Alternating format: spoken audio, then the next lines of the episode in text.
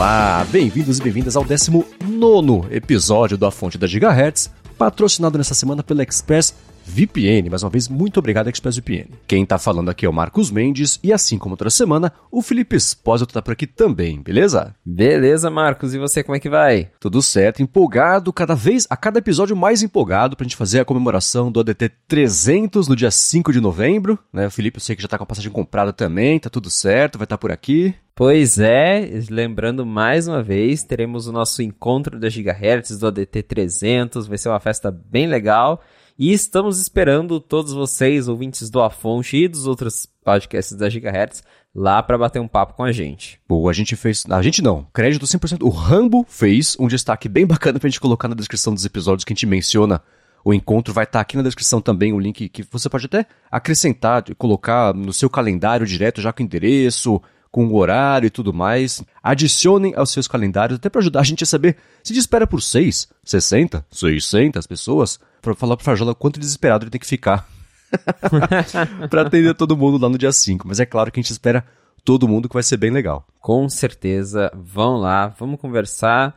Vai ser um ótimo evento, comemorar de novo não só o ADT 300, mas o nosso primeiro encontro oficial da Gigahertz, porque eu também tô precisando conhecer muita gente, né? A gente mesmo nos conhece pessoalmente, então vai ser não só um encontro de fãs, mas o nosso primeiro encontro aí da, da vida real. Então estou bem ansioso, falta pouco, estamos em contagem regressiva já. Boa. E uma coisa que eu vi nessa semana é que existiu uma chance de que se você viesse de Lufthansa, o que não aconteceria porque Lufthansa não faz esse tipo de voo, você não ia poder usar AirTags, mas agora pode de novo, né? Agora pode de novo. Rolou uma confusão com a Lufthansa que ninguém entendeu direito o que é que aconteceu, por que que eles fizeram isso.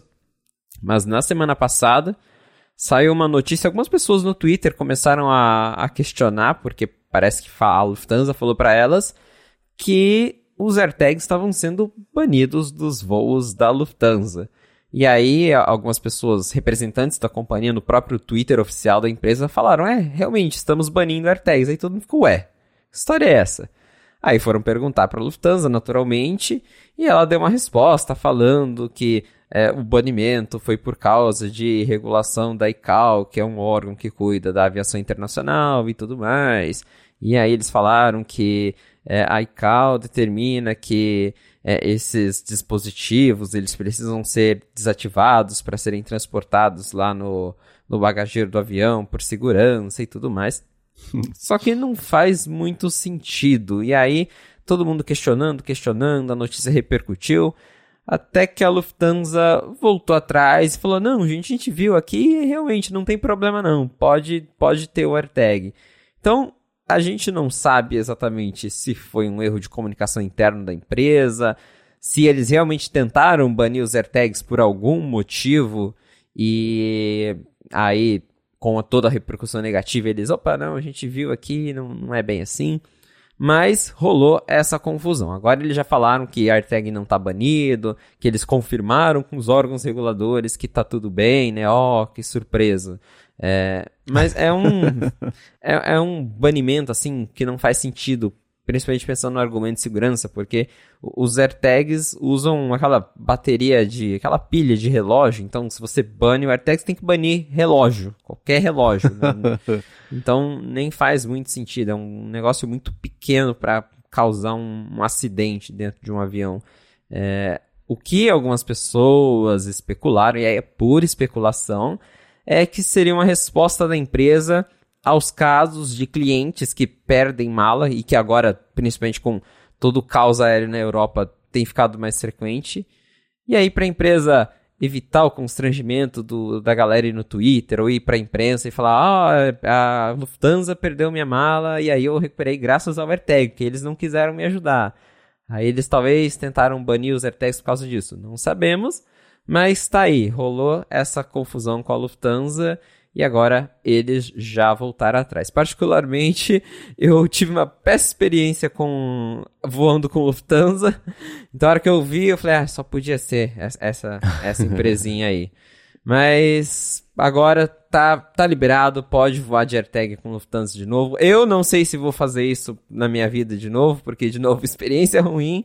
Mas se você, por exemplo, é um fã de aviação e tem vontade de voar de um 747, que acho que hoje é é uma das pouquíssimas companhias que você encontra um desses para voar, você pode ir com seu AirTag dentro do avião. É, eu também tive uma péssima experiência com Lufthansa. Não, não é o momento para contar essa história, mas também, assim, se eu puder evitar, ou farei com muita força e, e disposição.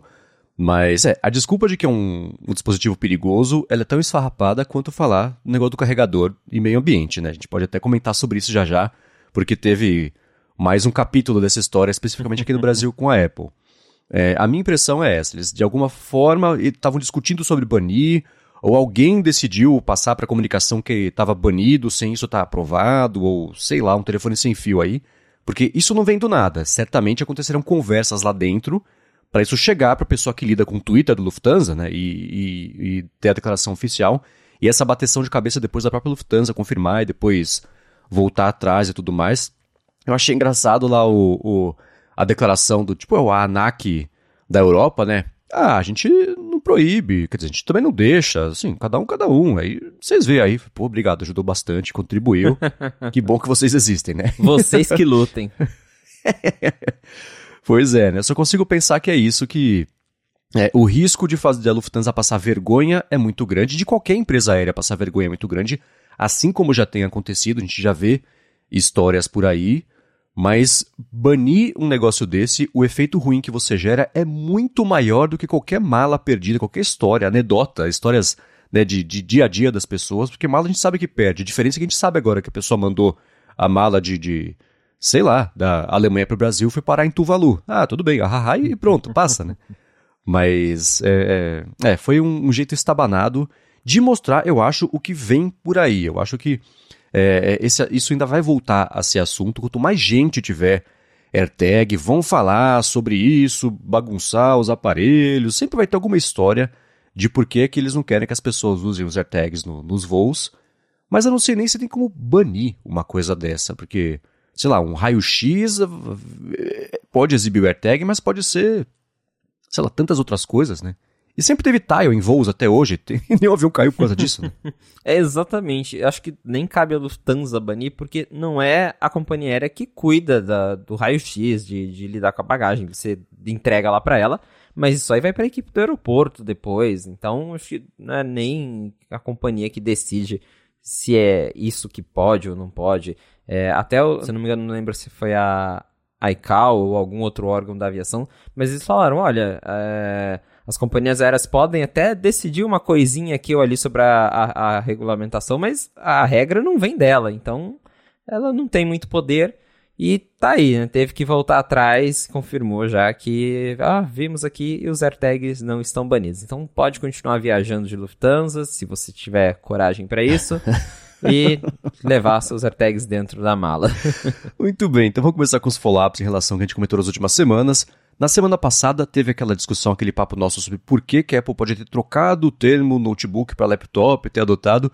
E o Dante mandou pra gente a brincadeira, né? Que a teoria dele é que agora que os laptops né, têm os chips da série M, dá para usar os Macs no colo, sem queimar as coxas, porque teve o lance todo do. Acho que especialmente do MacBook Air, né? Que eles esquentavam um tantão. Pois é, agora, olha só né?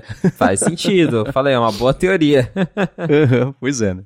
E aí, dessa mudança também, o Rick Bell comentou, ele lembrou que a Apple também removeu recentemente do MacBook Pro, a parte de baixo da tela lá, o, o nome MacBook Pro, né? Nos M1 com 14 e 16 polegadas. Então, somando essas duas coisas, a gente vê talvez um, um jeito um pouco mais abrangente que a Apple vai lidar com essa linha, né? Talvez. Eu, por exemplo, eu tenho aqui o MacBook Pro de 15 polegadas de 2015 e ele não tem lá escrito MacBook Pro embaixo, né? Foi uma coisa que eh, tinha, aí saiu, tinha, aí saiu de novo, né? Então, sei lá, mais uma fase nova aí dessa, desse, desse tipo de comunicação. É, isso do nome é bem curioso, porque realmente já teve, já tiraram, aí voltaram. E inclusive eu não lembro agora quem foi que postou, mas alguém viu lá na, na documentação da FCC, que é a Anatel dos Estados Unidos, e quando eles mandaram os, os últimos Macs, não lembro agora se foi o MacBook Air M2 ou se foi o, o Pro novo, que não tem mais o, o MacBook escrito na tela, o, o produto que eles enviaram para a FCC ainda tem ali. Então parece que foi uma decisão meio de última hora apagar o nome, seja lá por quê. Bem curioso isso. É, é, a minha intuição dizia até esse momento, na verdade, que era porque agora, né, com o Note e tudo mais, é uma frente um pouco mais icônica então Sim. ela fala por si só que produto que é esse, não tem que estar tá escrito lá o que que é, mas se para aprovação ela mandou e tinha o nome, então vai sabendo. Se para aprovação mandou lá um, um, uma, sei lá, uma tela velha, não, né, porque vai ter o norte, sei lá, enfim. mas de qualquer forma, o Rick Bell lembrou mesmo que a Apple, é, essa mudança de, na, no, no que que é o produto, na apresentação do produto, está é, sendo revista do jeito mais abrangente até do que só o nome da categoria dele de um para outro. Exatamente. Quem sabe daqui um tempo mais peças do quebra-cabeça apareçam e se encaixam aí para algo maior. Pois é. E um último assunto aqui sobre follow-up que pintou da última semana para cá é que o Facebook fez o evento dele para mais uma vez tentar fazer The Metaverse Happen, como diz lá o meme do filme lá da, das Meninas Malvadas, eu acho, né? E eles, bom, anunciaram o produto novo deles, né? Que é um headset que é caro e tem, tem sensores bacanas do tipo. O, o próprio headset consegue saber como é que tá lá a fisionomia, o rosto do usuário, para fazer o avatar imitar a careta que tá fazendo no, no metaverso deles e tudo mais. E o Facebook está aproveitando esse momento que não tem nada ainda muito bem estabelecido para esse universo de produtos imersivos, e ele está fazendo a campanha dele para que ele seja o dono do, do universo aberto de headsets, né? e falando muito sobre, ah, né, você tem que ver como. E eles escolheram o pior exemplo possível. Que, assim, é, é inacreditável, né? Ah, você pega, por exemplo, a guerra de PCs e Macs dos anos 90. A Microsoft era um ambiente aberto para desenvolvimento e, e, e de mercado, e eles ganharam. E você pensa, aberto? Cara, teve o processo, quase quebrou a Microsoft em três, porque eles dominaram o mercado o suficiente para ser o único processo bem sucedido de monopólio contra empresa de tecnologia. Mas enfim, tirando essa parte, é, se você olhar, por exemplo, o que. O, o Tim Cook deu uma cutucada há algumas semanas no Facebook e o Facebook, de certa forma, respondeu essa cutucada no evento da semana passada, né? É, o que eu senti foi exatamente isso, que o, o Zuckerberg tentou responder ao Tim Cook, a gente chegou a comentar no episódio anterior do A Fonte, que o Tim Cook falou ali que ele não acredita muito na visão de metaverso do, do Facebook, da Meta. E o Zuckerberg já voltou agora e falou: não, porque o metaverso, para ele funcionar, ele precisa ser aberto, ele precisa ter colaboração entre várias empresas, e colaboração é algo que a Apple não sabe fazer. E aí começou, né? Algumas coisas ele tem um ponto, ele fala, por exemplo, né, de como a Apple ela pode usar o domínio que ela tem do iPhone, principalmente, para trancar as pessoas mais ainda no ecossistema, que é o que ela já faz com os acessórios dela, nenhuma novidade. É, mas isso aí de, dele comparar com, com os PCs e Mac, Android, iOS, é, foi, né, foi ali uma, uma tentativa mais de, de cutucar e provocar mesmo. E ele chegou a comentar também sobre o, o preço e o, o 95 Mac, o Ben Lovejoy do 95 fez uma manchete incrível, né? Que é o Zuckerberg comentou sobre o preço de um produto não anunciado, né? Falou que o, o, o preço não anunciado do produto não anunciado é muito caro. Então, é, é, bem isso. Ele está comentando, falou, ah, o da Apple vai ser muito caro. Mas assim, nem tem o da Apple, né? A gente comenta rumor, mas não existe, não tem lançamento oficial, não tem preço, não tem nada. A gente nem a gente sabe direito o que é que vai ser esse produto da Apple que supostamente vem em 2023. Mas dá para ver que só do fato da Apple estar trabalhando no, no headset já causa movimentações e provocações em todo o mercado. Uhum. É, eu acho que existem duas apostas para essa ideia de metaverso. Uma delas é o Facebook, que você vai fazer tudo ali dentro. Então, os exemplos que eles mostram, na verdade, os exemplos são parecidos com as propostas que falam que a Apple vai querer mexer, né? Que são jogos e vida profissional, mas o lance do Facebook é você passar, não a sua vida, mas o tempo inteiro lá dentro. Então tem a, a, Jonas Stern, como sempre, ela fez um vídeo muito bacana. É, ela usou o headset, o outro lá do Facebook, por 24 horas para ver como é que seria. É um exagero, claro, né? Para o vídeo ter algum conceito criativo ali. Mas pra. Ah, então ela foi num show de comédia e ela fez reuniões e cada reunião era numa plataforma diferente, que tinha um avatar diferente. E aí o próprio Facebook fala que esse, entre muitas aspas, o problema do avatar, né? Que é, cada plataforma vai ter um, mas não, poxa, se você usar o nosso, vai ser aberto, você vai poder usar em todos os lugares, né? E aí dá para ver que é um, uma estratégia que eles vão ter de aí fazer o monitoramento do que as pessoas fazem no metaverso, mesmo fora lá dos ambientes imersivos do próprio Facebook, assim como o botãozinho de like do Facebook Insight servia para o Facebook saber quem estava lá, por quanto tempo ficou, onde clicou, né, aquela coisa toda. Então, É, a ideia do Facebook é essa de um metaverso que você passe que seja não um substituto, mas uma vida alternativa possível de fazer tudo, e pelo que a Apple vem indicando, pelo que o próprio Tim Cook falou recentemente, o lance deles de metaverso é muito mais em doses homeopáticas, né? Você entra, faz, entra, né? Você põe lá o headset, faz alguma coisa que seja rápido, eles não falaram exatamente o que, que vai ser ainda, muito mais do que a solução para sua vida triste é fazer reuniões no metaverso agora com pernas, de acordo com essa última o último evento do Facebook, né? é, pelo menos o que dá a entender é que o da Apple ele vai ter pelo menos uma forma de você controlar o tempo, o gasto no dispositivo e tudo mais, porque o Tim Cook já disse que ele não vê o metaverso como algo que é para você substituir a sua vida, é para coisas pontuais. Então vamos ver como que vai ser a abordagem da Apple quando lançar, mas já está bem claro que nesse segmento o Facebook é provavelmente o competidor direto do, do headset da Apple. Uhum. É, é. Daria para falar. Eh, o, o, episódio não é sobre isso, entende? O meu último ponto sobre isso vai ser. Essa é a primeira vez na história que o Facebook está fazendo alguma coisa por conta própria. Eles estão criando o que eles acham que vai ser o futuro, porque o Facebook é copia, o conceito do Facebook é copiado de Friendster e MySpace e tudo mais. Tudo que o Facebook tem hoje, Stories, veio do Snapchat, Reels, é o TikTok, né? O Facebook sempre olhou para a concorrência, copiou as melhores ideias e usou o tamanho que ele tinha para fazer isso emplacar à força, né? Então colocaram Stories no Instagram, no Facebook, no WhatsApp, não seja não sei onde, é óbvio que virou, né? Empurraram isso para todo mundo. Então, o metaverso, ainda que tudo que a gente tenha visto do metaverso do Facebook até hoje seja basicamente o Second Life, ainda assim é uma coisa própria deles. Então eles estão batendo muito nessa tecla e o resto do mercado inteiro, não que seja exatamente isso, mas está basicamente esperando para ver o que vai acontecer. E quando a Apple lançar o dela, ela vai ter lançado, ela vai apresentar o conceito dela, por que, que o negócio é assim. Então o mercado inteiro vai olhar e falar: ah, a Apple é boa de contar história, né? então eu entendi para que, que serve. Então Aí eu imagino que a concorrência ou vai para o lado do Facebook ou irá para o lado da Apple. E aí vai ser muito, muito curioso observar o que, que o Facebook vai fazer em relação a isso, né?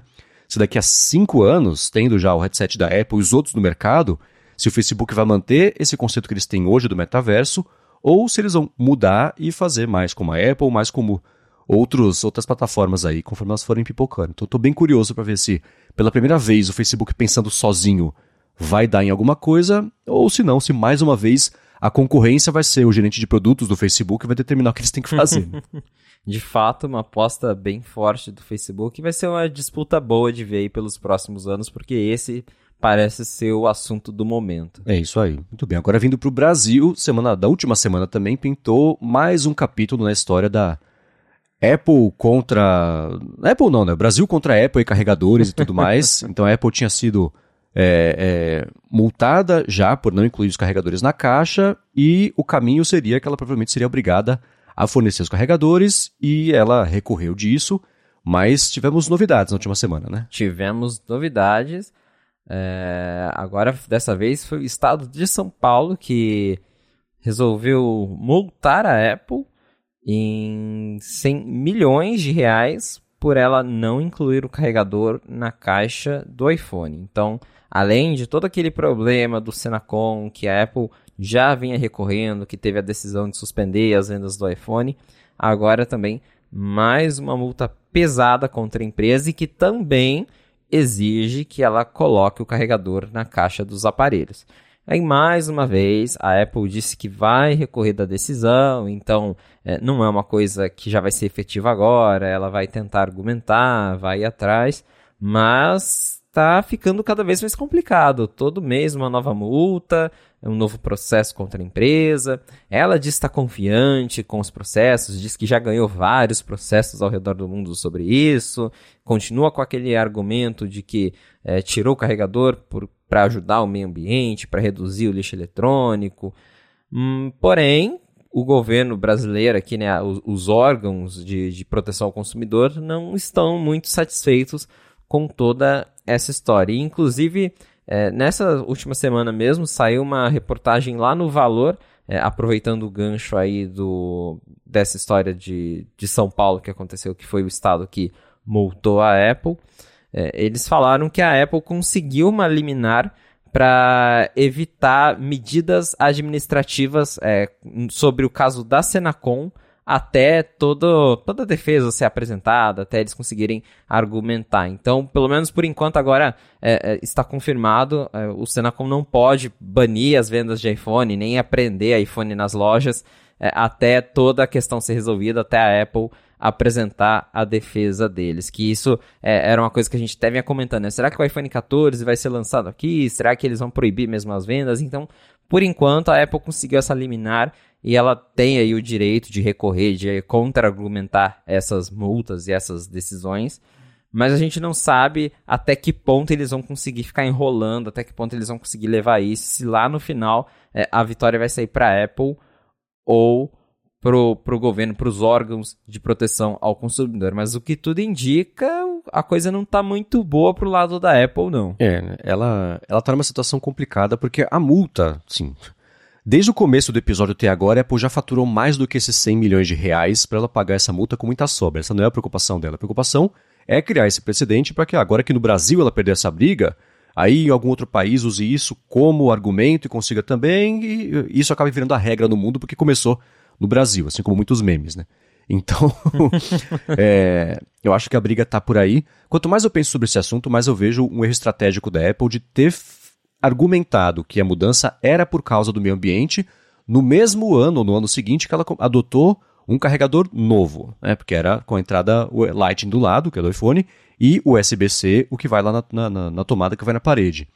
Essas duas coisas não são compatíveis. Por outro lado, se você tem na Europa, por exemplo, ah, estamos adotando aqui um padrão de tomada, esquece, né? Mas o padrão de, de, de USB-C para todo mundo, porque aí sim é, a gente vai ter uma unidade, as pessoas vão ter que parar de comprar coisa nova, e a Apple pode falar, mas espera aí, se vocês aprovaram no continente inteiro um padrão único de, de, de, de cabo, porque as pessoas já têm, como é que você está brigando comigo?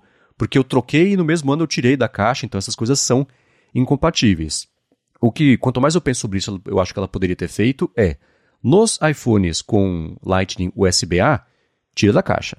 Os iPhones com Lightning USB-C, aí mantém por mais um, por mais dois anos, porque se você olhar o mix de vendas até da Apple, ela ao longo do ano vende mais os modelos, entre aspas, velhos do que o modelo do ano ou dos últimos anos, né? Porque você pega, especialmente países tipo Brasil, na Índia, ela mantém ali modelos antigos à venda por muito tempo, né? Então, isso poderia ter sido, ou sei lá, a partir de agora e por, por dois, três anos, por dois anos que seja, vai ser, você comprou, vai ser só USB-C na caixa, mesmo o iPhone 8, sei lá.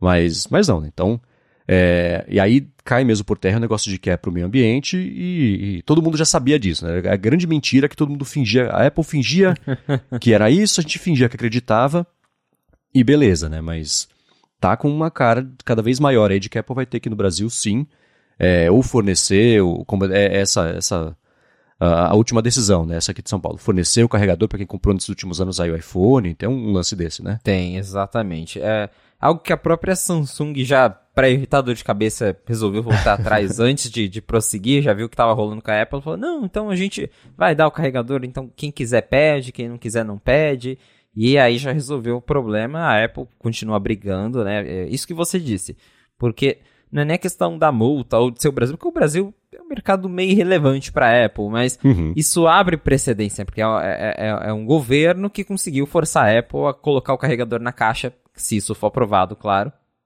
Então, pode abrir muitos precedentes, como o da União Europeia de forçar o SBC abriu precedente para vários outros países tentarem aprovar leis similares é, a gente já falou, o próprio Brasil aqui, a Anatel já abriu consulta pública sobre isso. Lá, os senadores dos Estados Unidos também já consideram tornar o SBC obrigatório. Então, abre precedente para outras pessoas tentarem aprovar projetos similares é, em outros países. É, se vai dar certo ou não, a gente ainda vai ter que esperar para ver, mas, de novo, tudo indica que aqui no Brasil ela realmente vai precisar mandar iPhone com carregador em algum momento.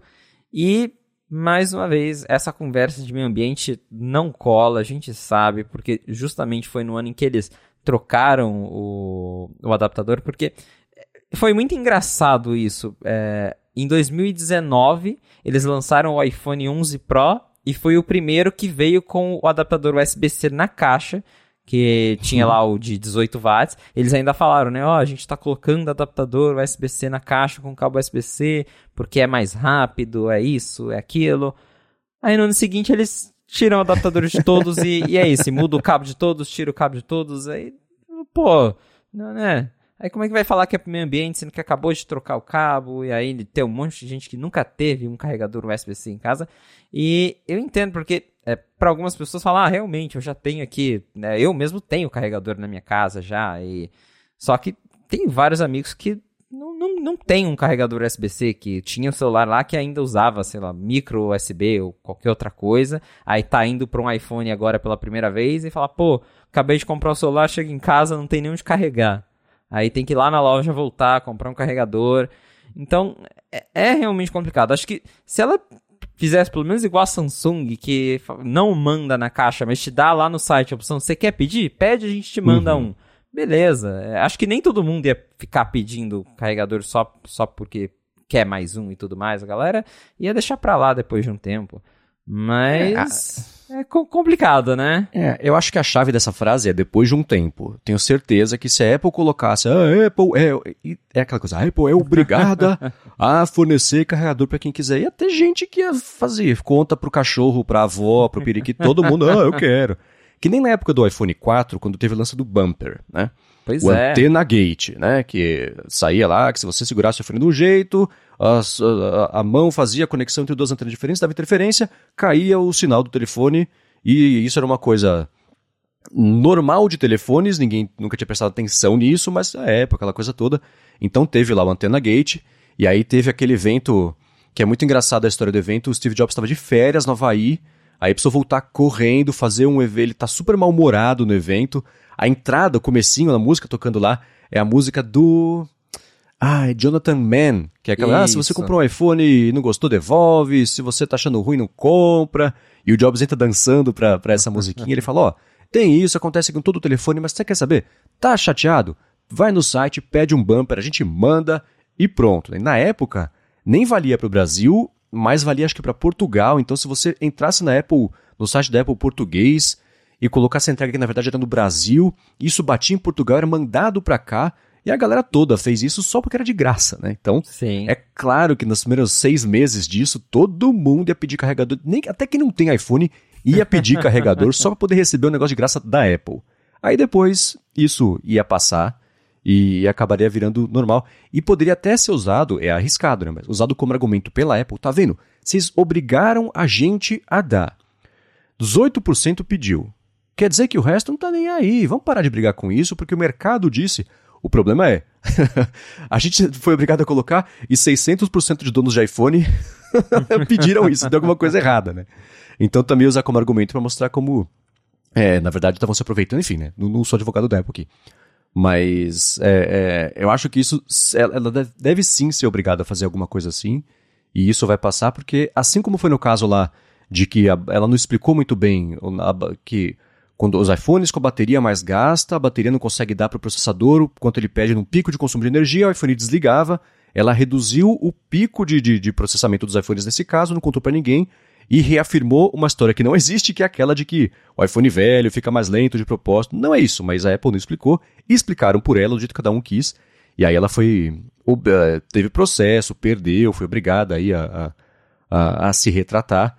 Então é mais um exemplo de que, tá vendo, você não contou a história direito, né? você vem, eh, pelo menos dessa vez deram alguma desculpa, mas que não convenceu, e você está na mesma situação. Né? Então, vamos ver se isso informa, pelo menos para a Apple no futuro, aí, quando ela for tomar uma decisão polêmica de novo, ela fazer isso com um pouco mais de cuidado, contar um pouco melhor, enfeitar um pouco melhor a história para ver se cola.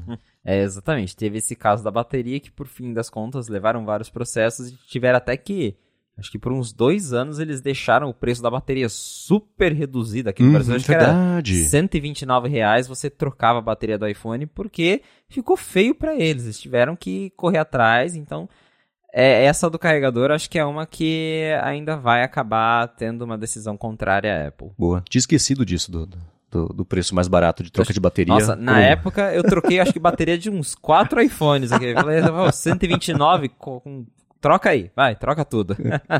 tá vendo, ó? Você entrou na estatística que eu inventei agora, de 600% de dono de iPhone pedindo carregador. Pois é.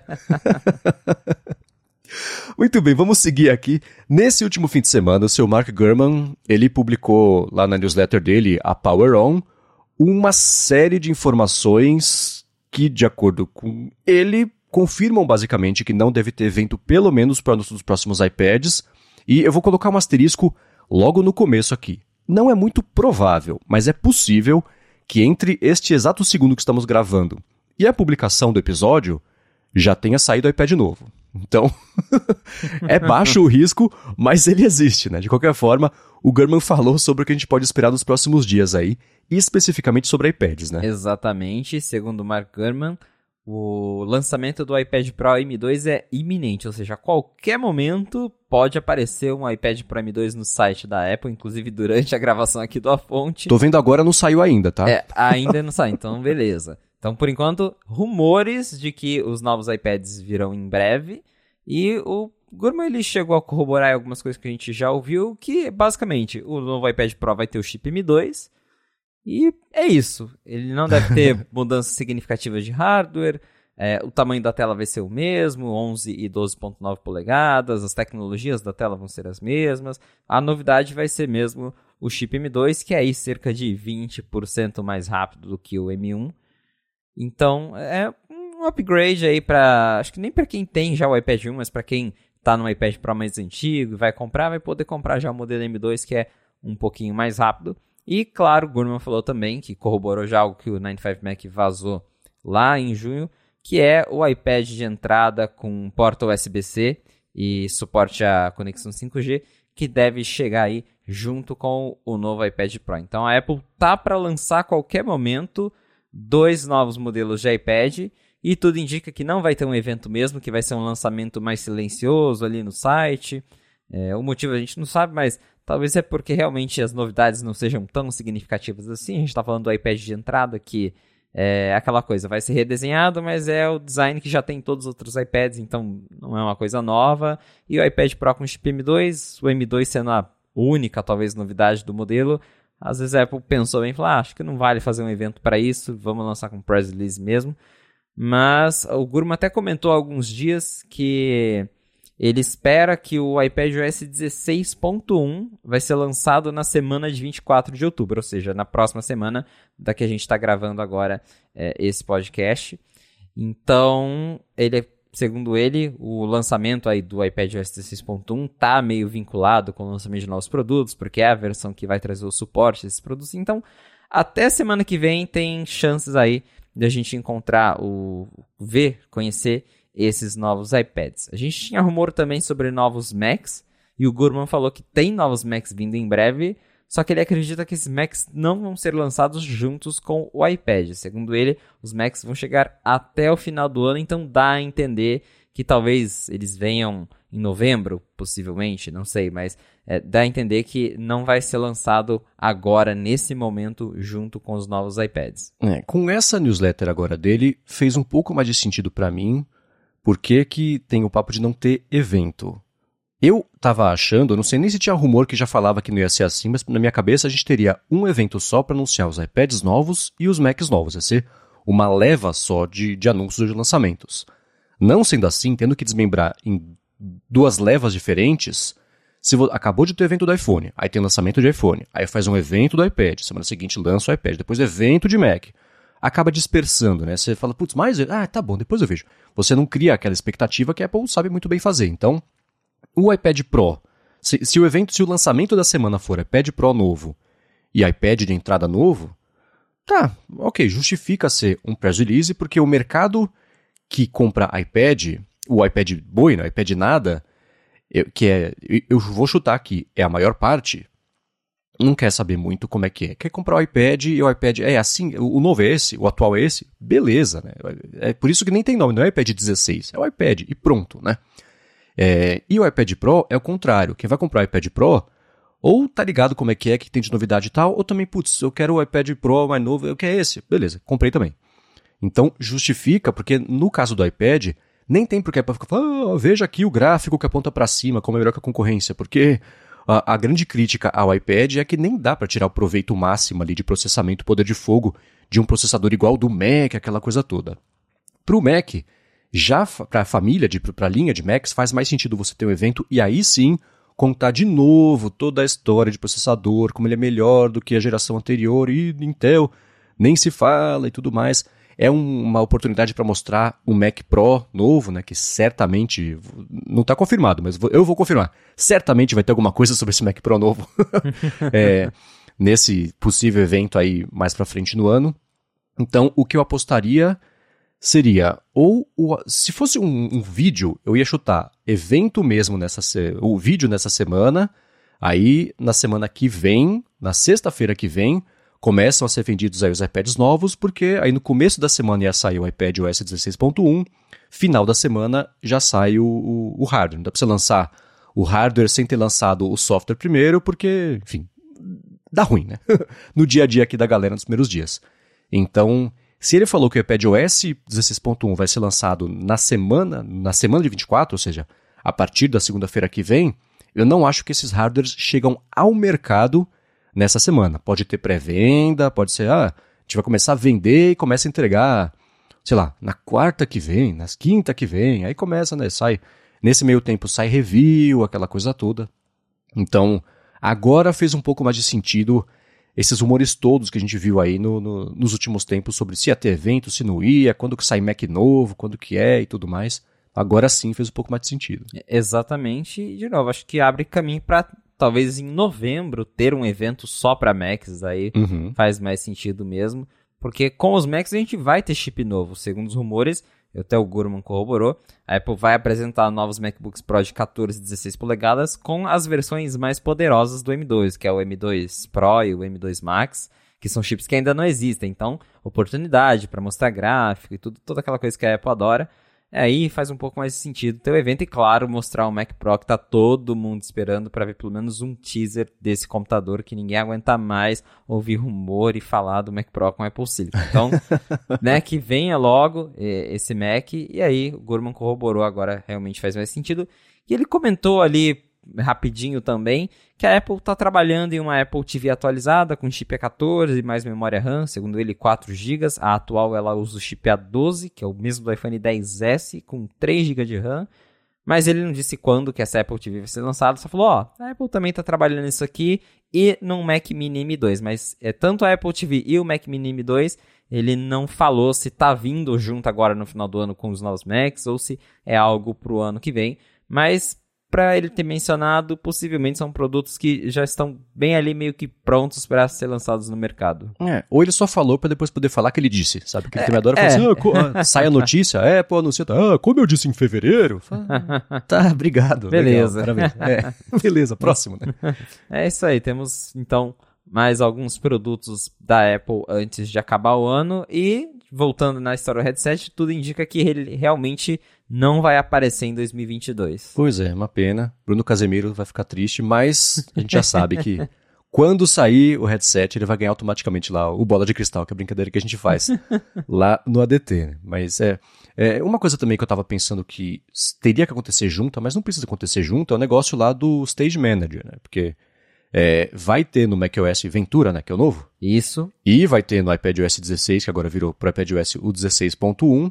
Mas eles não têm que sair ao mesmo tempo, porque eles não são integrados, né? Uma coisa não depende da outra para funcionar, eles são independentes, né? Vai ter no Mac, vai ter no iPad, mas só, né? Não, eles não têm que necessariamente sair juntos aí por causa disso, né? É, exatamente. Dá para separar, inclusive, né, o próprio iPad OS já foi separado do iOS, que é, antes sempre lançava junto, esse ano a Apple já falou, não, o iPad OS vem depois. A gente sabe que é porque a Apple não está muito satisfeita com o Stage Manager e tudo mais, então, pode ser que o iPad OS seja lançado agora, o Mac OS Ventura seja lançado depois, é, é, enfim. Então, é, hoje isso é bem separado, mas tem realmente o Mac OS Ventura também não saiu ainda para o público, então a gente também está esperando para quando que isso vai acontecer. E a Apple possivelmente está esperando os novos Macs para liberar essa atualização, assim como ela está esperando os novos iPads para lançar o iPad OS 16.1 que vai ter o Stage Manager, mas de novo sem suporte ao monitor externo, porque isso ela falou que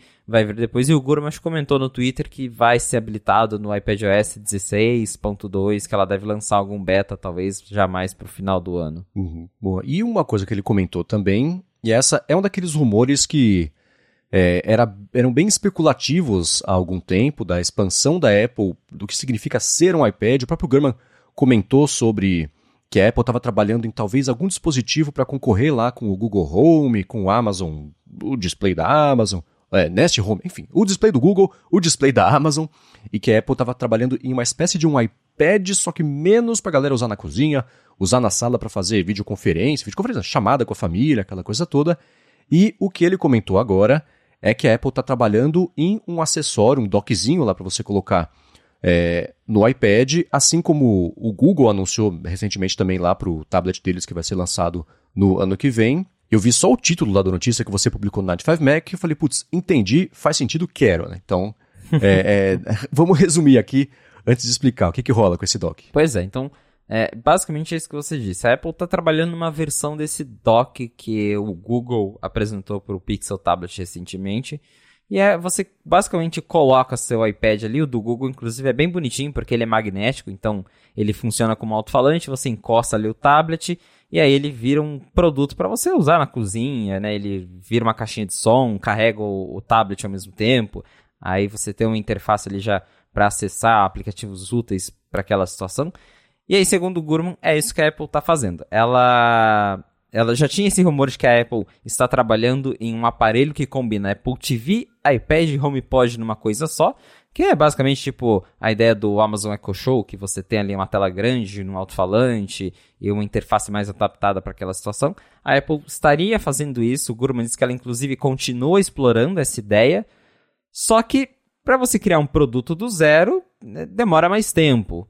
Então, até um produto desse existir, se ele existir, a Apple concluiu que criar um acessório que você só coloca um iPad que já existe ali, é, em um dock e, e você consegue fazer isso de um jeito mais rápido para já lançar logo no ano que vem, segundo ele, e já fazer, como o Gorman disse, fazer certo barulho ali no, nesse, nessa categoria de produtos para dispositivos de casa que a Apple hoje ela não tem ela tem ali o HomePod, mas é meio que o único produto de casa que ela tem. Ela não, não é igual a Amazon, que tem uma linha completa de com vários tipos diferentes de, de Amazon Echo, que tem o Echo Show com tela, tem o Echo Dot, que é caixinha. Então, parece que a Apple quer entrar nesse mercado também.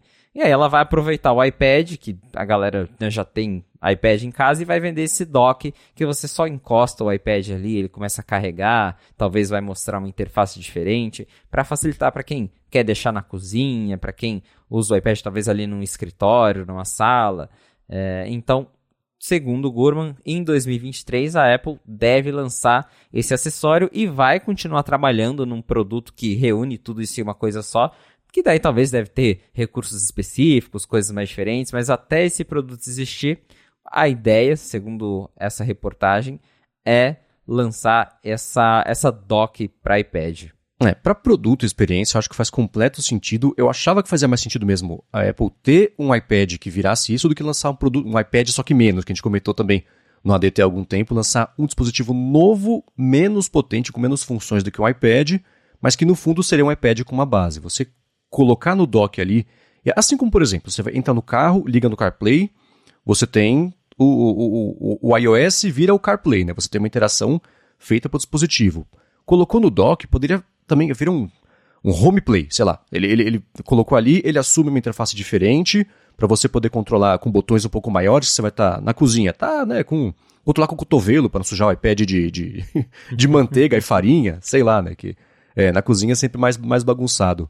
Usar, porque eu tenho na, na minha cozinha este, que é o Nest Hub, que chamava Google Display, e ele é bom para isso, fazer uma consulta rápida de, de medida, ou deixar a receita ali rolando, ou ir controlando o, o, o play e pausa da receita rapidinho para você, enquanto você faz alguma coisa. Tem integração também com, com música, né? É, recentemente pintou compatibilidade até com o Apple Music, que antes era só o Spotify e o Google Music, então, o Google Play Music, sei lá como é que chama o, a plataforma. Então, é um produto que faz sentido, especialmente na cozinha, e na sala ele seria mais voltado, imagino mesmo. Isso o Grama até comenta para você fazer chamada com a família, aquela coisa toda, você usar junto com a Apple TV, por exemplo, para, né, fazer, nem na Apple TV, mas assim, é, ele ser a câmera da sua TV para você fazer uma chamada e, e, ver todo mundo na TV grande. Eu não sei se, justifica, se a, a, frequência com a qual as pessoas fazem isso justifica a existência de um produto só para isso, né? Isso ser vendido com uma super função, porque você tem, por exemplo, o do Facebook lá, que é aquele que até ele vira para lá e para cá para seguir a pessoa enquanto você desloca na tela, que hoje o que o Center Stage faz é uma coisa parecida, mas o do Facebook deu, deu traço, né? O Facebook Portal. Tudo bem que é do Facebook e a crítica é óbvia, né? Quem seria maluco de comprar um negócio do Facebook com uma câmera para trazer para casa, né? Assim, não, né? Mas, enfim, o produto existe, existem situações de uso para ele. Então, esse doczinho faz completo sentido. O do, esse do Google, que é o display, e o que eles mostraram também para o tablet deles, que no fim das contas acaba ficando bem parecido, é uma caixinha boa, é uma caixinha bacana, é bonita. Para um tablet virar uma coisa grandona assim, isso é um problema, é um ponto ruim para esse produto, porque o bacana desse display do Google, por exemplo, é uma tela pequenininha, quase um iPhone colado ali de lado numa caixinha de som e, e a coisa se resolve. Né? Então, é, eu acho que faz sentido sim um produto desse, acho bacana. Me surpreende não ter saído antes, né? Porque quando pintou, por exemplo, o Smart Connector, aqueles pontinhos lá de contato atrás do, dos iPads, todo mundo falou: putz, o futuro é esse, vai ter um milhão de acessórios, você conseguir usar para um monte de coisa. E não, né? A Apple lançou lá o teclado dela nativo, a Logitech lançou também um licenciado pela Apple e foi meio isso, né? Não saiu mais nada, né? Pois é, nunca teve nada assim que aproveitasse o Smart Connector, então talvez agora seja finalmente a hora de aproveitar um pouco mais esse conector. Mas essa ideia do acessório é bem bacana, ela faz muito sentido, até para convencer as pessoas a usarem, porque é difícil você convencer alguém a comprar um produto totalmente novo. Como o HomePod, uhum. a gente uhum. viu, a Apple é, lutou para conseguir vender HomePod, não conseguiu é, fazer o, o, original em placar, teve que fazer o mini e tudo mais, toda aquela história que a gente já sabe. Aí eu fico pensando, imagina, sei lá, ela lança um, um aparelho desses é, completo que custa 600 dólares. Quem, quem, que vai comprar isso? Acho que é mais fácil você lançar um negócio de 300 dólares e que vender para quem já tem um iPad, né? Então, porque a pessoa já tem um iPad lá na casa, às vezes, dependendo, a gente não sabe como é que vai ser a compatibilidade disso com os modelos atuais, mas é, se ele, se um produto, se esse dock for compatível com iPads que já existem, aí a pessoa fala, pô, tá, é um acessório pro iPad que eu já tenho, então vai sair mais barato, vou comprar. acho que faz mais sentido, acho que ela consegue vender mais. É, e aí, nesse meio tempo, claro, talvez até acostuma as pessoas a usarem é, o iPad desse jeito, e aí lá para frente, quando existirem realmente é, produtos, dispositivos que são essa ideia de Apple TV com iPad e HomePod integrado, aí as pessoas já estejam mais familiarizadas, aí estejam mais dispostas a comprar. Mas eu gosto da ideia do dock, esse do Google ficou muito bonitinho. E acho que se a Apple vier a lançar algo assim pro iPad, eu mesmo compraria. Boa, vamos ver. Eu também acho que sim, porque se o, esse do Google, o, o dockzinho do Google tá pro o Google Home lá com a caixinha de som bonitinha, eu acho que o do iPad, no caso da Apple, o do iPad vai estar também lá pro HomePod, e aí colar o iPad no, no HomePod ali e ter uma experiência bacana pode ser interessante, vamos ver.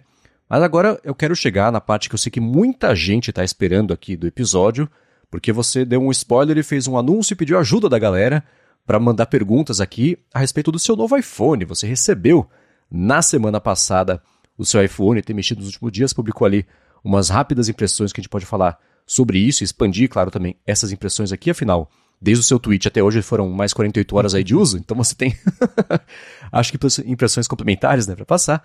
Mas antes disso, eu vou tirar um minuto do episódio para agradecer a ExpressVPN que está mais uma vez patrocinando aqui o A Fonte. Com a ExpressVPN você consegue navegar especialmente em Wi-Fi públicos do jeito mais seguro, por cima uma, uma conexão criptografada e isso com desconto ainda por cima por ser uma pessoa que escuta aqui o, a fonte. Então, se você se conecta na escola, na faculdade, às vezes está na rua, precisa conectar rapidinho ali no restaurante, Wi-Fi de aeroporto, hotel e tudo mais, shopping também, é bem possível que alguém em algum momento já tenha se enfiado numa conexão que você estava usando e isso, claro, compromete seus dados, coloca em risco, porque tem um mercado gigantesco e muito rentável de interceptação e venda de dados. Com a conexão da ExpressVPN, se você tivesse conectado já, isso não teria acontecido, porque os dados ficam criptografados, vão lá e voltam criptografados sempre. Então, mesmo que alguém se enfie no meio da conexão, pegue os dados, é só uma caixa, é um zip com senha, uma caixinha impenetrável ali que não dá é, para saber exatamente o que está acontecendo. E o bacana disso tudo é que, mesmo você conectado a uma VPN, a conexão se mantém estável, rápida, o que é bacana também, porque especialmente no passado VPN significava perda de velocidade de conexão e com o ExpressVPN isso não acontece, que eles investem muito na estabilidade e na estrutura para que você possa navegar de um jeito seguro sem ser penalizado por isso. E uma outra coisa também que é bem bacana de você usar ExpressVPN é que isso te abre caminho para você poder explorar streamings, por exemplo, com outras galerias, outras bibliotecas. Né? Eu já comentei que eu estou vendo The West Wing no HBO Max porque eu estou usando ExpressVPN, porque não está disponível diretamente aqui no Brasil. Netflix é a mesma coisa. A gente comentou recentemente na hora de trabalho também que o Lucas Blacioli deu a dica que se você se usar a ExpressVPN, por exemplo, no Twitter, para se conectar, falar que está vindo da Nova Zelândia ou da Austrália também, Estados Unidos, te libera o botãozinho para assinar o Twitter Blue. E com isso, por exemplo, você passa a poder editar tweets. Você nem precisa ter conectado o tempo inteiro depois, né? Se você se conectou, assinou o Twitter Blue, beleza, dá para usar depois sem VPN. E você passa a ter a possibilidade de, de editar tweets. Tudo isso, volta a dizer, com desconto se você escuta aqui o A Fonte por meio do endereço expressvpn.com barra a fonte. Por esse link você vai ter 30 dias para experimentar e ver como é que é a ExpressVPN e aí sim, para assinar o plano anual, você tem 3 meses de desconto. Então, mais uma vez, acessa lá expressvpn.com barra a fonte e passa a usar a internet do jeito mais seguro, de um jeito também que vai te expandir possibilidades aí por você estar tá usando serviços, conectando a mais de 100 países que eles oferecem aí o tipo de conexão e com desconto é sempre bacana. Então, mais uma vez, acessa lá expressvpn.com barra a fonte. Muito obrigado, ExpressVPN, mais uma vez, pelo patrocínio do A Fonte e pelo apoio também, claro, a toda Gigahertz. Valeu, ExpressVPN. Vamos lá, você recebeu o seu iPhone 14 Pro Max, né? Isso aí, 14 Pro Max, 256 GB, roxo. Boa, eu quero começar de fora para dentro, então falar justamente sobre a cor. Né? Eu tenho uma impressão já sobre a cor, mas quero saber sobre você que conseguiu mexer bastante no, no roxo. Olha, é uma cor muito bonita, é, só que é aquela coisa, acho que como todas as cores da Apple, você tem que ver pessoalmente, porque as imagens do site enganam. É, ela é muito. É, a Apple chama de roxo profundo, realmente dá para entender, porque em, algum, em algumas condições de luz, parece quase um cinza, um, um preto. É, é, realmente um roxo bem escuro, e você só consegue ver que é roxo mesmo quando bate alguma luz assim direto no celular. Aí fica bem roxo, aí você vê que é roxo. E, mas é muito bonita, é muito elegante e para quem não gosta de cor chamativa, ela não é chamativa, é bem um roxo mais discreto mesmo, você só vê quando bate uma luz muito direta. Mas isso que eu acho legal, porque parece até que o celular muda de cor assim. Tem horas que ele tá preto, tem horas que ele tá meio roxo, mas é, é uma cor elegante, eu gostei. A lateral tá muito bonita porque dá para ver assim que ela é, é um roxo bem escuro. Então, em questão de cor, acho que a Apple acertou bem com o, o Deep Purple ou roxo profundo? Bom, eu, eu tenho pequenas primeiras impressões para dar, porque o meu irmão também recebeu o iPhone dele na sexta-feira.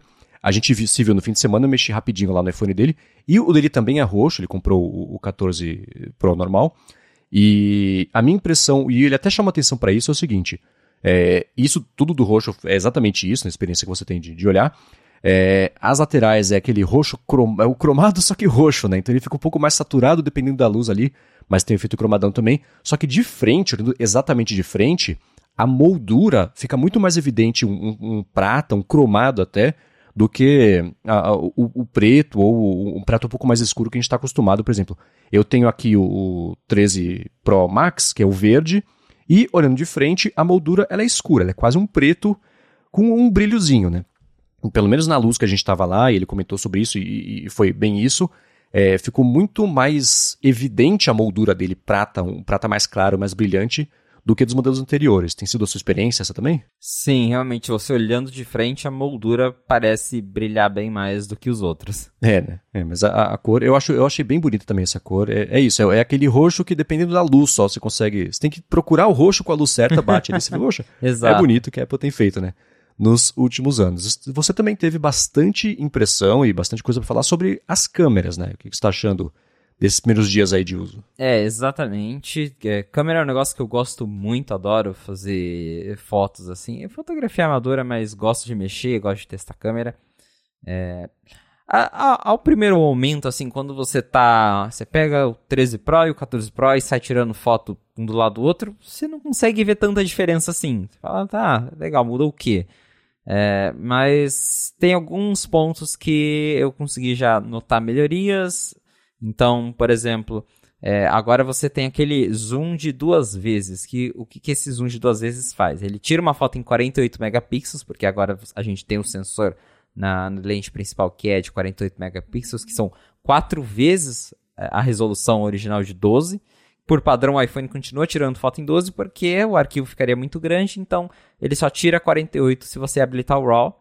Mas esse modo de duas vezes, ele tira a foto em 48, recorta ela em 12 megapixels e aí você consegue ter um zoom digital sem perda de qualidade. Eu achei muito legal isso porque antes no iPhone você tinha o, a, a, o tamanho original, que é o, o 1x, e o botão de 3x que vai para teleobjetiva. Só que de 1 para 3 é um salto muito grande. E às vezes você uhum. quer aproximar de algo, mas você não quer três vezes mais aproximado. Então, o 2x está ali um meio termo, você faz um recorte legal, acho que o enquadramento fica bem bacana e sem perda de qualidade. Então, esse é um recurso que eu gostei e tenho já usado bastante nas fotos que eu estou tirando. Gostei de tirar foto com esse 2x. É, então tá aí já uma coisa que é legal da câmera do 14 Pro. Segunda coisa que eu notei, a câmera de selfie ela tá melhor mesmo. É, não tá assim perfeita ao ponto de você tirar fotos à noite e, e ficar super nítido. Isso é, ainda é, foto você vai tirar uma selfie à noite, ainda vai sair meio com granulado, com, às vezes dependendo meio borrado se você se mexer muito, mas assim, pegando em condições melhores de iluminação e comparando lado a lado com as selfies que eu tiro no 13 Pro e no 14 Pro, quando você dá o zoom, você vê que tem bem mais detalhes nas fotos, é, a cara fica um pouco menos lavada, então realmente a Apple conseguiu melhorar a câmera de selfie. Para quem gosta de tirar selfie, então, o, tanto o 14 e o 14 Pro, porque daí eles têm a mesma câmera de selfie, são aí boas opções nesse quesito. Aí um detalhe que vale notar também sobre a câmera que eu percebi, que eu já tinha visto lá naquele review do Halide, quando eles publicaram lá atrás, e pude confirmar, é que a, a, a, diferença na distância focal da lente, da lente principal, da grande angular, tá bem perceptível. Como agora o sensor é maior, você precisa se afastar um pouco mais dos objetos para conseguir focar neles. É, então, é, isso ainda está me causando um pouco estranheza, porque eu estou acostumado a chegar é, a, distância X com o 13 Pro para tirar foto de um objeto, e com o 14 eu preciso ir um pouco mais longe para ele conseguir focar. Então, isso ficou perceptível. Eu, particularmente, né, me incomodo um pouco, mas é coisa da lente mesmo.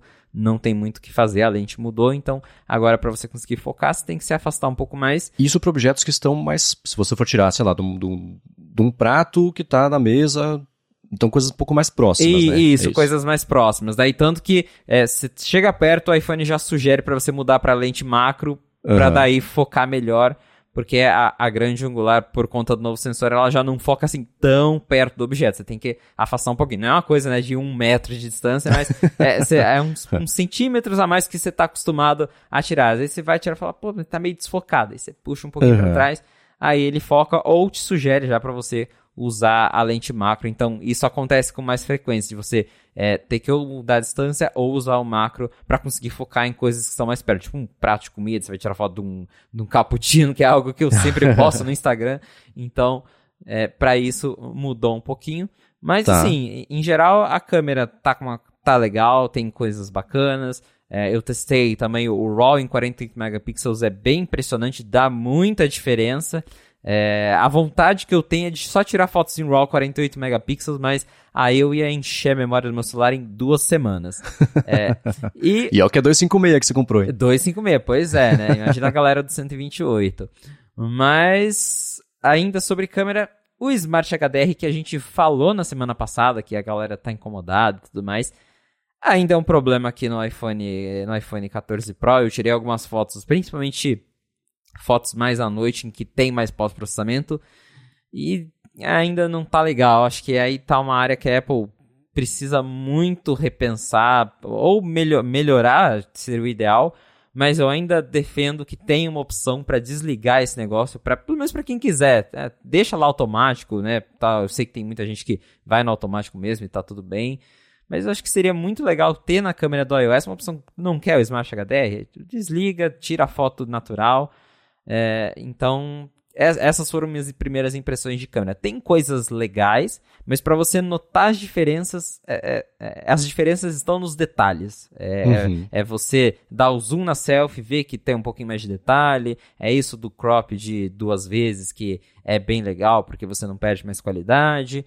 Mas quando você, principalmente uma foto durante o dia, tá lá sob a luz do sol. Você tirar uma foto do 13 Pro do 14 Pro, você não vai ver diferença nenhuma. É realmente para quem é, dá ali atenção muito aos detalhes e para quem tira foto em RAW, que daí faz aquelas edições e tal, porque agora você pega o arquivo de 48 megapixels, e aí sim você vê que você dá zoom, você tem muito mais qualidade e dá uma boa diferença. Então, essas são as impressões da câmera. Melhorou, mas tem coisas que a Apple ainda pode melhorar e as melhorias também não vão ser aproveitadas por todo mundo, né? Como, uhum. de novo, o RAW de 48 megapixels não é algo que todo mundo vai ficar usando, mas a câmera de selfie ter melhorado é um ponto positivo para Apple, pro iPhone e para toda para toda a nova linha de iPhone 14. Acho que daqui para frente cada vez mais vai ser isso, de cada versão nova de telefone, não falo nem de iPhone, mas de telefone, de tecnologias, né, de, que atualiza ano a ano, não vai nunca mais ser um update para todo mundo. É uma coisinha ou outra para cada pessoa diferente ali. Tem perfil que no ano, no ano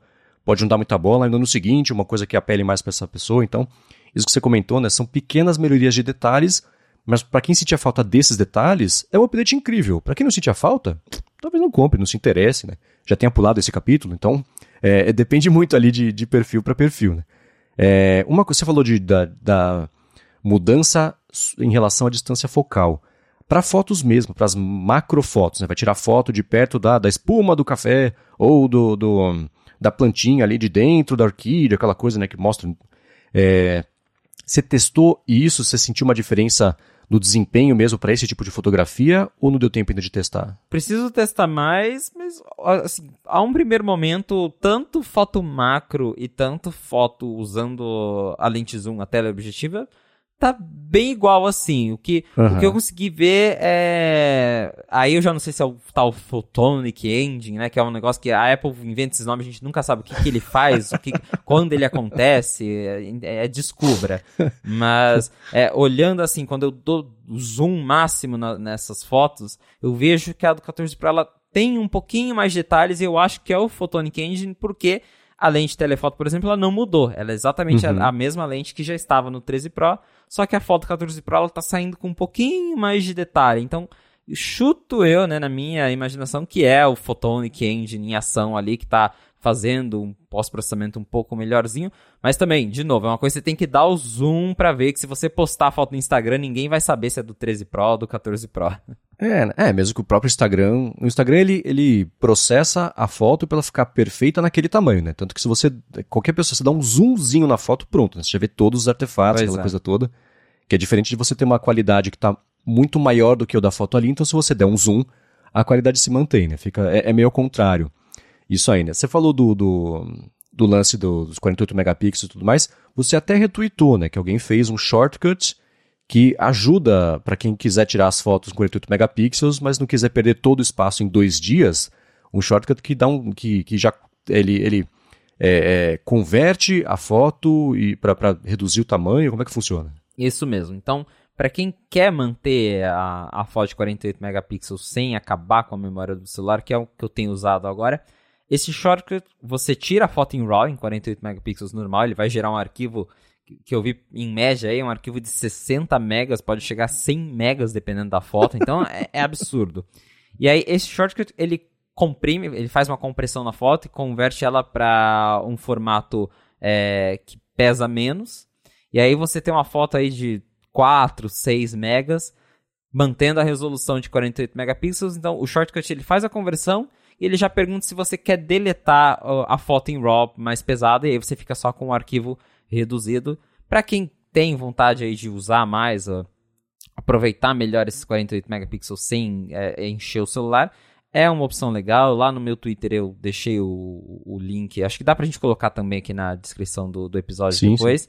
Para quem quiser shortcut. Então ele já faz de uma forma meio automática, porque no, pelo menos no app de câmera do iOS, não tem como você tirar uma foto normal em 48 megapixels. Ou você tira ela em 12 normal, ou você habilita o RAW para tirar em 48 megapixels, mas daí você tem esse arquivo gigante. O que o Shortcut faz de novo é comprime a foto, já deleta a, o RAW pesado original e você fica com um arquivo reduzido, mas que ainda assim tem uma qualidade muito boa. Eu, inclusive, é, eu queria muito que o iOS tivesse essa opção de tirar fotos em 48 comprimidas, sem ser RAW, porque dá uma diferença muito grande você ter uma resolução de 48, mesmo com toda a compressão, você dá o zoom, ainda tem mais detalhes do que você tirar uma foto em 12. Então uhum. acho que é uma opção aí para Apple considerar, é, habilitar é, os 48 megapixels para fotos normais mesmo, talvez deixar como opcional lá para quem quiser, igual a gente pode escolher o vídeo 4K, 1080, deixar essa opção para todo mundo escolher na hora de tirar as fotos.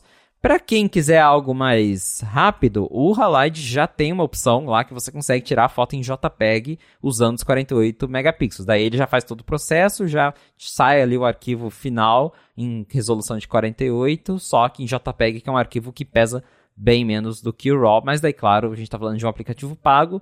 Para quem não tiver afim de pagar, tá aí um shortcut que automatiza esse processo de tirar o RAW, converter e deletar o original. Boa. E uma outra coisa que você comentou também sobre o display, né? E isso foi, lendo o seu tweet, falei, nossa, é verdade, né? Eu peguei lá, usei o telefone do meu irmão, nem nem vi se estava ativado, se não estava o display, se ele estava usando, se não estava, assim, passou batidaço, porque eu nunca dei muita bola para isso.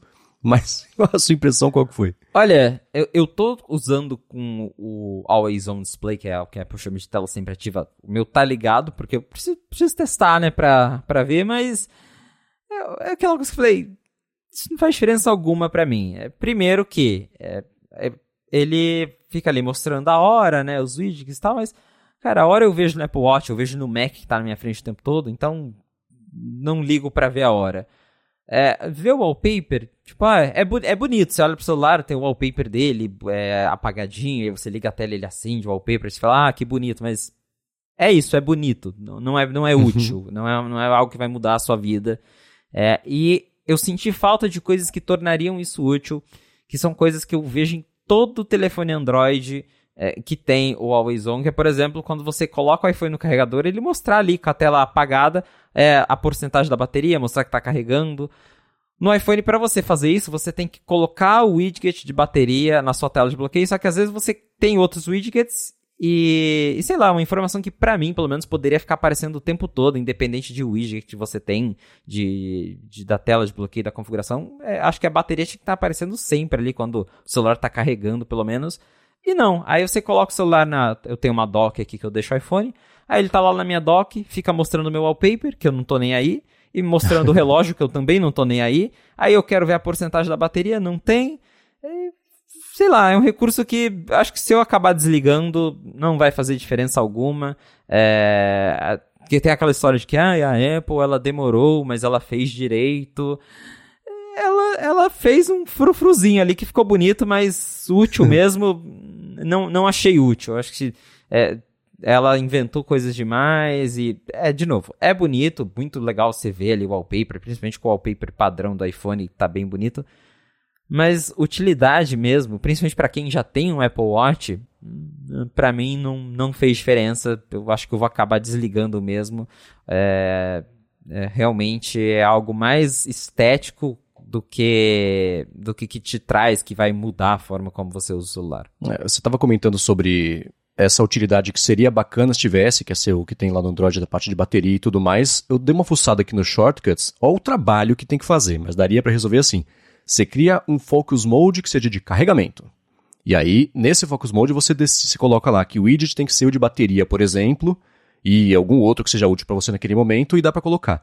Hora que eu puser meu iPhone para carregar, ligue esse modo de foco, e aí teria acesso a isso, mas a volta que tem que fazer para chegar no resultado que teoricamente tinha que ser instintivamente já está lá, né? Mas é, daria para resolver, mas é aquela coisa assim, né? Meio por cento da galera sabe até como é que mexe nisso, por que, que, pra que, que serve, como é que funciona isso aí. A minha impressão sobre o modo sempre ativo é esse, né? Assim, eu não sei nem se eu já vi, porque eu não prestei atenção nisso também. então é o tipo de coisa que eu acho que eu acabaria desligando e, e deve ser mesmo é, é, o que eu vou fazer. Agora, ainda sobre a tele, aí sim, eu acho que foi o que você mais recebeu perguntas até da galera a respeito é, desse assunto é, nesses últimos dias, é sobre a Dynamic Island. Né? Você deu uma pincelada no que você achou é, sobre ela nesse, no primeiro dia, primeiros dias de uso. Mas e aí? Vamos falar mais sobre ela agora. Então, né, a Dynamic Island, que é, é a grande novidade do 14 Pro, é, é, a primeira coisa que a Apple mostrou lá naquele vídeo, que todo mundo falou, nossa, o buraco mexe, que, que legal. Aí, na prática, não, não, não, não que não seja legal, mas é, não é tão diferentão quanto a Apple faz parecer ser. E aí, um monte de gente me mandou pergunta lá no Twitter, o Claudio me perguntou o que, que eu achei da Dynamic Island, se ela é realmente útil, e também o arroba suposta resposta mandou lá no Bom Twitter. Nome. Bom nome, né? Ele perguntou se a Dynamic Island convence ou se ele acha que a Apple vai continuar suportando é, a Dynamic Island por bastante tempo. Então, vamos lá. É, como eu já falei, a primeira impressão, assim, resumida é ela é menos legal do que a Apple faz parecer ser. Não que ela é, é legal, você pega o iPhone, né, tem uns coisinhas que se mexem, as animações são muito bonitinhas, é realmente tudo é, bem legal. Você é, vai usar o Face ID, daí ela muda de tamanho e volta para o formato de pílula. Aí dependendo do que você está fazendo, ela cresce, diminui. É, é realmente bonitinho. Acho que a ideia, a implementação ficou bem legal. Mas a questão é, quando a gente está vendo nos vídeos da Apple, ela obviamente vai mostrar o recurso em ação. Então, naquele videozinho lá em 30 segundos, a gente vê ela virando o telefone, vira Face ID, vira cartão e não sei o que, e aí você vê aquele negócio mexendo e fala, nossa, que bacana. No dia a dia, quando você está usando o celular, 90% do tempo, aquilo ali vai estar tá apagado sem uso algum. Não tem nada acontecendo. é, é, um buraco morto no meio da tela. Então, é, é, essa que é a verdade. Tipo, na maior parte do tempo, você tem só um recorte ali, assim como o Note estava, e acho que daí até chama mais atenção do que o Note, porque o Note, eu ainda, depois de um tempo, esquecia que ele estava ali. Não, não, não, não gostava do Note, mas, enfim, estava ali. A Dynamic Edge, como ela está flutuando na tela, então principalmente quando o iOS está no, no, modo branco, né, no, no tema claro, você tá lá vendo suas mensagens, você olha para cima, tem um buraco preto assim no meio da tela que não tá fazendo nada, porque é, é, isso, ela faz ações em coisas pontuais. Você vai ouvir uma música, daí vai aparecer ali. Você recebe uma ligação, daí ela cresce e tal. Mas não é coisa que você fica fazendo o dia inteiro, acontecendo o tempo todo. É, e claro, que é uma coisa que também eu comentei no Twitter, vamos ver se isso muda com a API de Live Activities que está chegando, porque daí a gente vai ter apps de terceiros que suportam a Dynamic Island. Acho que o problema maior, é, não, não o problema, mas a grande questão nesse momento é só apps da Apple funcionam com a Dynamic Island. Então ela está muito restrita. Como eu falei, funciona com música, então é legal quando você está ouvindo música, ele mostra é, que está tocando, aí você pressiona ela, você consegue trocar de música, pausar direto ali, sem ter que puxar a central de controle. Se você está numa ligação, também aparece ali em cima, mas só coisas da Apple. Então, é, talvez quando os aplicativos de terceiro suportarem, aí ela vai ser usada por mais tempo, aí vai ficar mais legal. Porque quando ela tá mostrando coisas, você realmente esquece que aquilo é um buraco. Você fala, ah, legal, uhum. é, um, é um menu do iOS que tá ali em cima me mostrando alguma coisa. Só que a hora que ela apaga e, e não tem nada acontecendo, volta a ser um buracão ali na tela que tá ali a todo momento sem mostrar nada útil. Então, acho que com a API isso pode mudar, aí ela vai ficar mais legal, porque vai ter mais usos. Mas a Apple tem que cuidar para que a Dynamic Island não vire a touch bar do iPhone. E o que eu quero dizer com isso é no sentido de levar isso para frente, porque a touch bar a gente sabe que morreu, né? Ela tá no MacBook Pro M2, mas a Apple praticamente descontinuou já a, a touch bar, né? os MacBook Pro de verdade já não tem mais ela.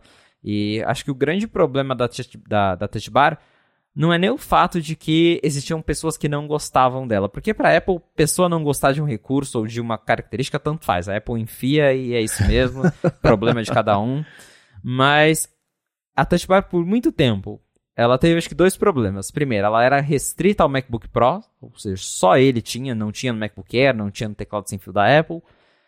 É, e também é, não tinha adoção por parte dos desenvolvedores. É claro, porque só tinha um modelo, né? E Mac já é um nicho. Aí você restringe ao MacBook Pro, piorou. Então, para que, que o desenvolvedor vai suportar aquele negócio? E aí acho que a Dynamic Island, ela, a Apple precisa cuidar nisso. É, agora a gente só tem ela no, no 14 Pro e no 14 Pro Max, mas acho que para ela fazer sucesso, essa API precisa sair logo. Tá no 16.1 beta, acho que já tinha que estar tá liberado, mas enfim, vai sair agora com o 16.1. Então, acho que a Apple precisa incentivar os desenvolvedores a realmente adotarem é, a API para trazerem recursos para a Dynamic Island.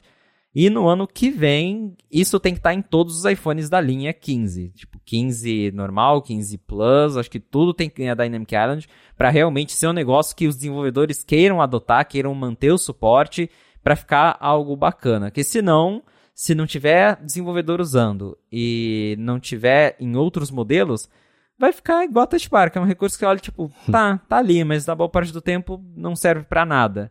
Então, assim, é legal, é bonitinho, tem potencial, mas do jeito que tá hoje, é, não, não, não muda a forma como você usa o telefone. Essa é a impressão que eu tive. É, tá, é parecida com a impressão rápida que eu tive, que foi, eu peguei lá, ah, legal, Dynamic Island, eu abri alguma tela branca só para ver a pílula mesmo aplicada ali, para ver, pra ver a Dynamic Island, né?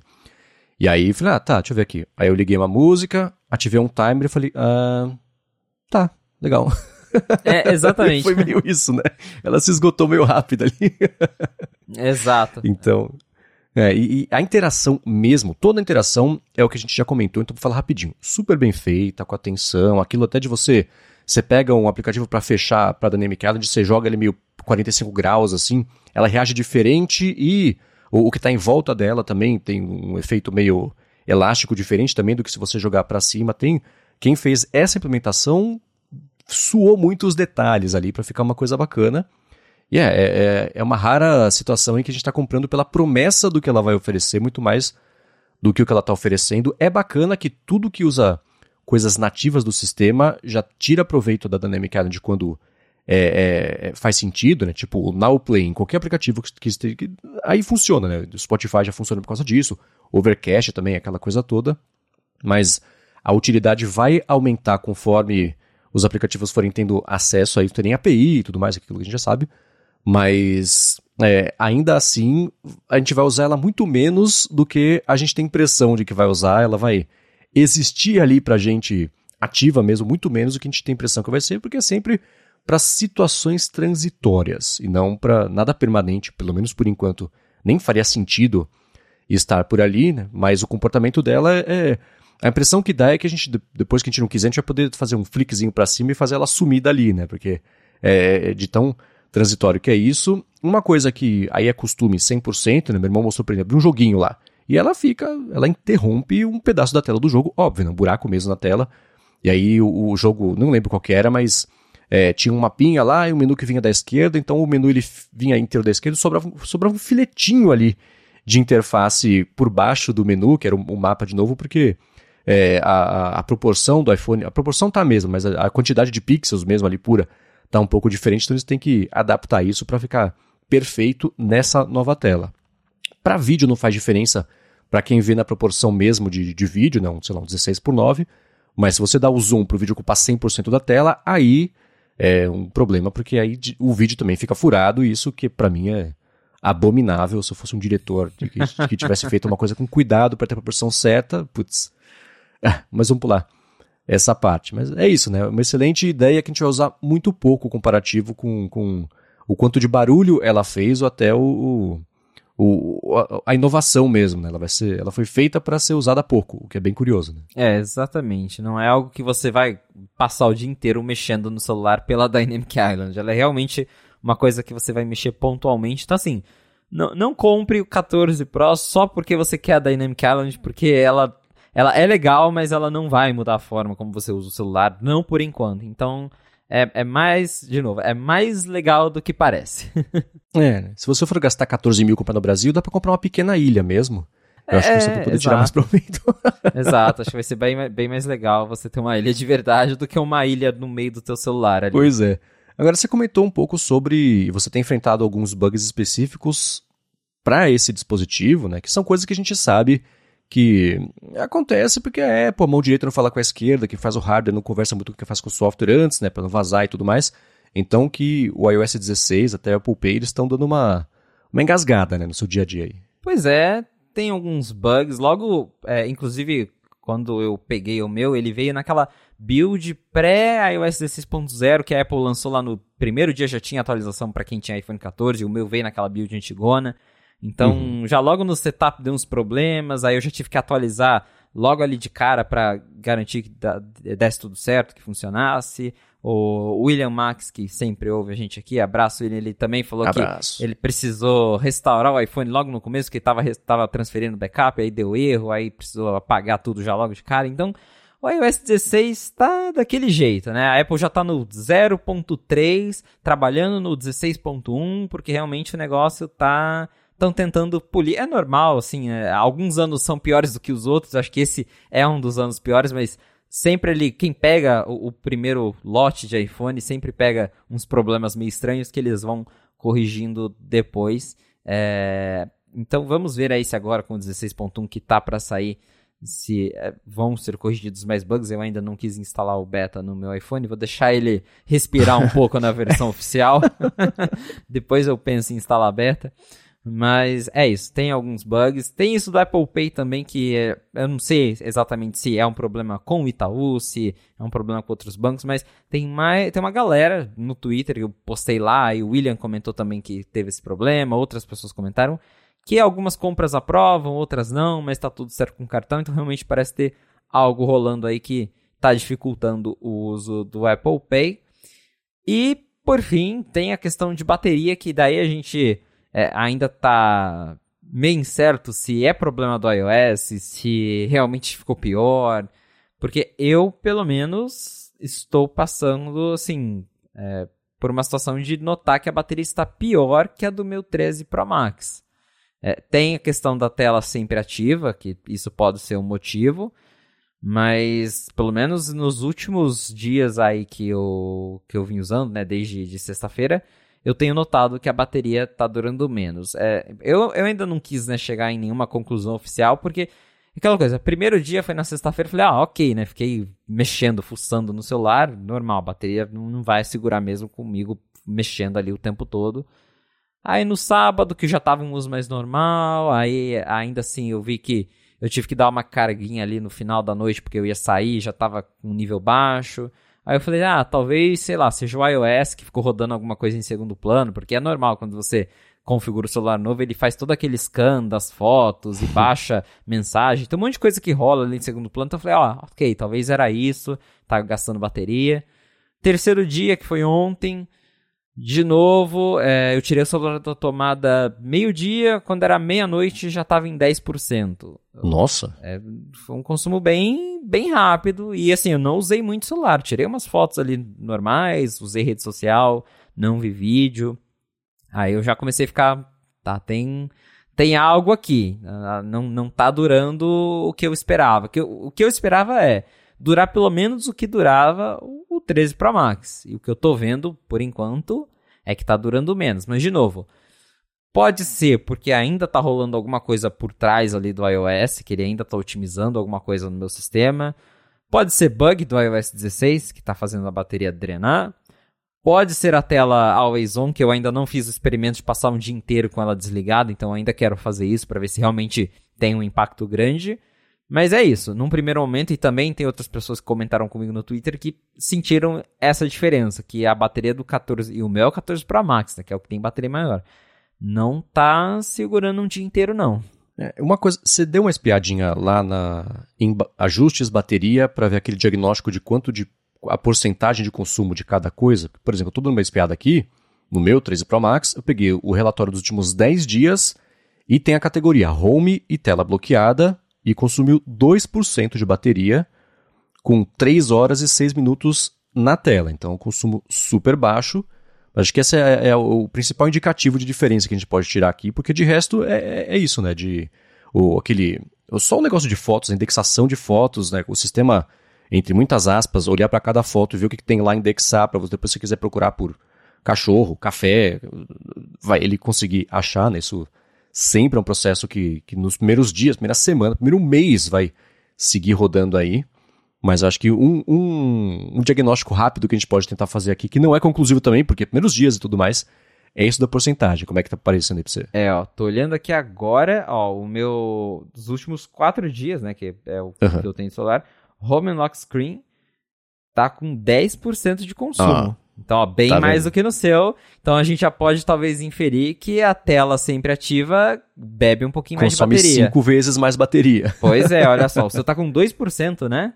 Aham, uhum, sim. O meu, o meu tá com 10%, tá aqui 3 horas é, de, de uso de, de bateria, mas enfim, já dá pra ver então que pode ser um dos motivos que está fazendo os novos iPhones gastarem mais bateria.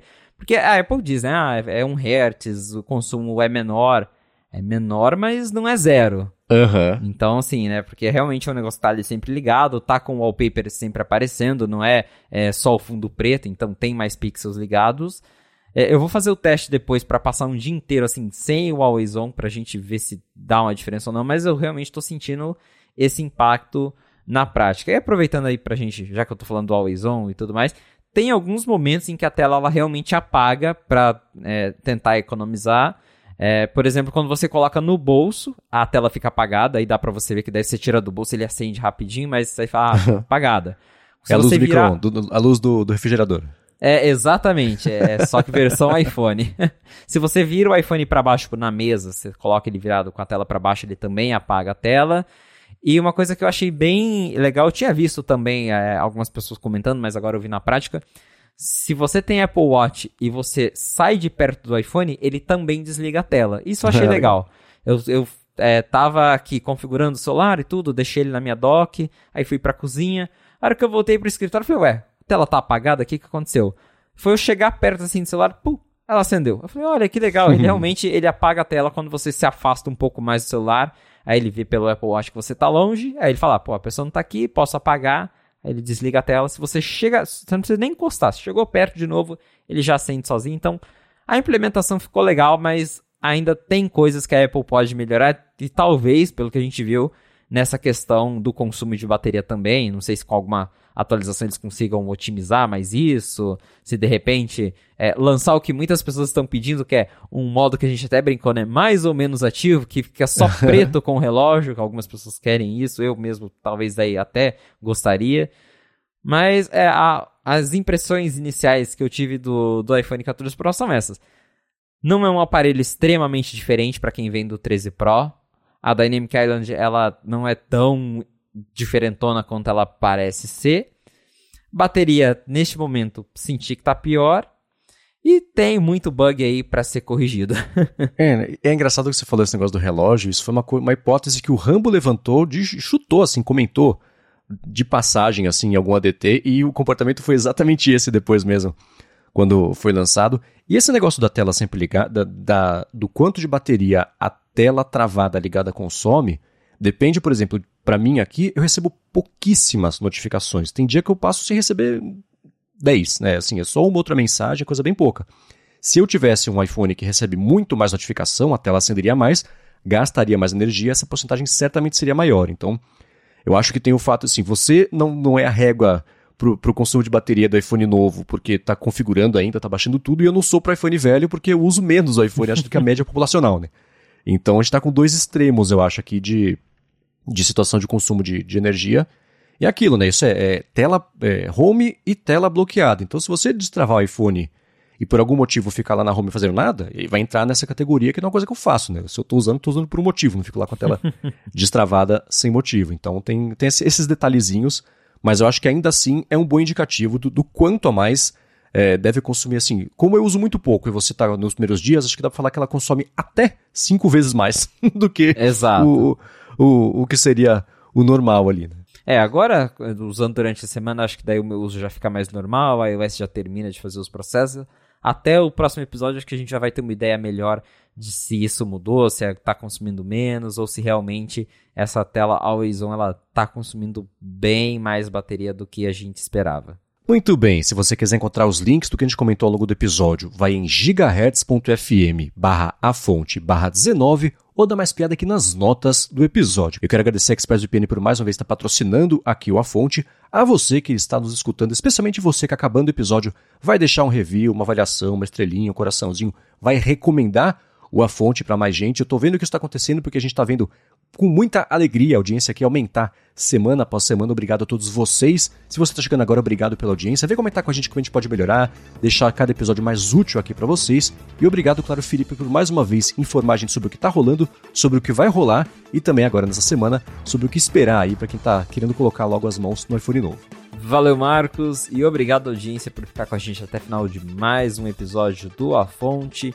Se você quiser me encontrar nas redes sociais para tirar alguma dúvida, mandar perguntas sobre o iPhone 14, é só me procurar pelo arroba Felipe Espósito e de novo espero vocês lá no nosso encontro em São Paulo. É isso aí, também tô empolgado para ver vocês no encontro, quero ver todos vocês por lá. Eu no Twitter sou o MVC Mendes, apresento aqui na Gigahertz o Área de Trabalho toda quarta-feira com a Bia Kunze e a Área de Transferência toda sexta-feira com Guilherme Rambo, Bruna Casemiro e Gustavo Faria. Para quem quiser acompanhar os podcasts, um experimento que a gente está fazendo, procure por Lado B, que pode ou não, talvez em breve aí, ter um episódio novo. E também eu escrevo toda semana a coluna opinativa no ifeed.pt. Vai ter novidades sobre isso nessa semana. Fiquem ligados por lá. E além disso tudo, para finalizar, apresento toda tarde o Bolha Dev para a Alura, que é um podcast diário, porque ele sai toda tarde, de segunda a sexta, sobre tecnologia, inovação e também, principalmente, desenvolvimento. Muito obrigado mais uma vez pela audiência e o A Fonte está de volta na semana que vem. Um abraço e até o próximo episódio.